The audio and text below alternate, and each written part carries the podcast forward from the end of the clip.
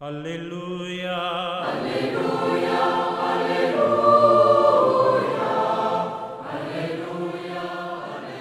Muy buenos días, queridos amigos. ¿Qué tal? ¿Cómo les va a ustedes? Aquí estamos en esta ya acostumbrada reflexión de los días domingos.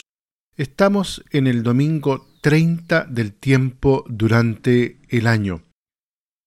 Hoy la liturgia nos propone ahí poder meditar Mateo capítulo 22 de los versículos del 34 al 40.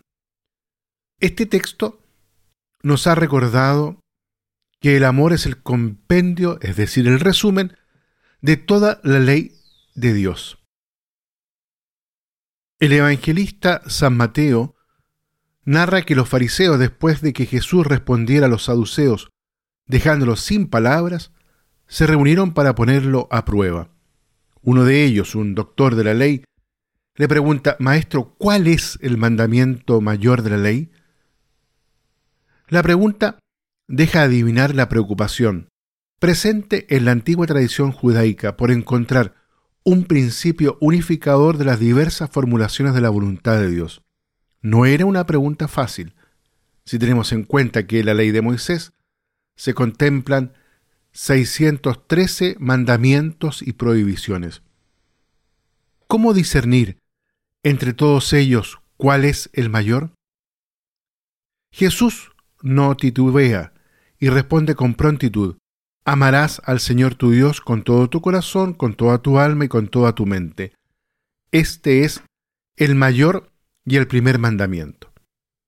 En su respuesta Jesús cita el Shema, la oración que el israelita piadoso decía varias veces al día, sobre todo por la mañana y por la tarde.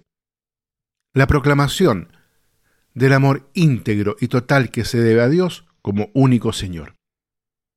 Con la enumeración de las tres facultades que definen al hombre en sus estructuras psicológicas profundas, corazón, alma, mente, se pone el acento en la totalidad de esta entrega a Dios.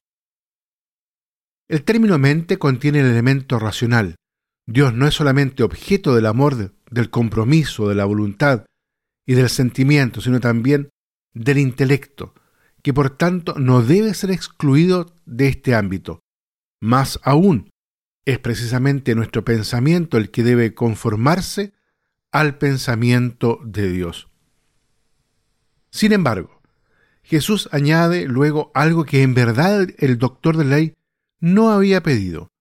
El segundo es semejante a este, amarás a tu prójimo como a ti mismo. El aspecto sorprendente de la respuesta de Jesús consiste en el hecho de que establece una relación de semejanza entre el primer mandamiento y el segundo, al que define también en esta ocasión con una fórmula bíblica tomada del Código Levítico de Santidad. De esta forma, en la conclusión del pasaje, los dos mandamientos se unen en el papel de principio fundamental en el que se apoya toda la revelación bíblica. De estos dos mandamientos penden toda la ley y los profetas. ¿Qué es aquello que en realidad Mateo quiere subrayar? En realidad, que ser discípulo de Cristo significa poner en práctica sus enseñanzas, que se resumen en el primero y mayor de los mandamientos de la ley divina, es decir, el mandamiento del amor. En efecto, el signo visible de que el cristiano puede mostrar para testimoniar al mundo y a los demás, a su familia, el amor de Dios es el amor a los hermanos. El mandamiento del amor a Dios y al prójimo es el primero, no porque está en la cima de la lista de los mandamientos. Jesús no lo puso en el vértice, sino en el centro, porque es el corazón desde el cual todo debe partir y al cual todo debe regresar y hacer referencia. Ya en el Antiguo Testamento, la exigencia de ser santo a imagen de Dios que es santo comprendía también el deber de hacerse cargo de las personas más débiles, como el extranjero, el huérfano, la viuda. Jesús conduce hacia su realización esta ley de alianza, el que une en sí mismo, en su carne, la divinidad y la humanidad en un único misterio de amor. Ahora, a la luz de esta palabra de Jesús, el amor es la medida de la fe y la fe es el alma del amor. Ya no podemos separar la vida religiosa, la vida de piedad, del servicio a los hermanos, a aquellos hermanos concretos que encontramos en el camino de la vida. No podemos ya dividir la oración, el encuentro con Dios en los sacramentos, de la escucha del otro, de la proximidad a su vida, especialmente a sus heridas.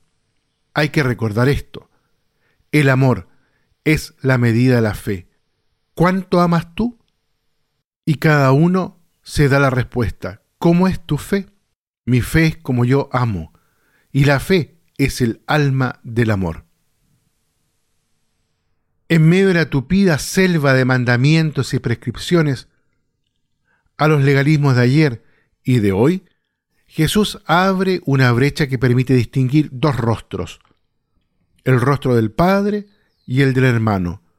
No nos entrega dos fórmulas o dos mandamientos, no son preceptos y fórmulas, nos entrega dos rostros, es más, un solo rostro, el de Dios, que se refleja en muchos rostros, porque en el rostro de cada hermano, especialmente en el más pequeño, frágil, indefenso y necesitado, está presente la imagen misma de Dios. Y deberíamos preguntarnos, ¿cuándo encontramos a uno de estos hermanos si somos capaces de reconocer en él el rostro de Dios? Esa es la invitación. De este modo, Jesús ofrece a cada hombre el criterio fundamental sobre el cual edificar la propia vida. Pero Él, sobre todo, nos donó el Espíritu Santo que nos permite amar a Dios y al prójimo, como Él, con corazón libre, generoso, magnánimo. Pidámosle en este día al Señor que nos permita abrir el corazón para acoger este don del amor, para caminar siempre en esta ley de los dos rostros que son un solo rostro, la ley del amor. Muy bien, queridos hermanos, que Dios los bendiga a todos y a cada uno.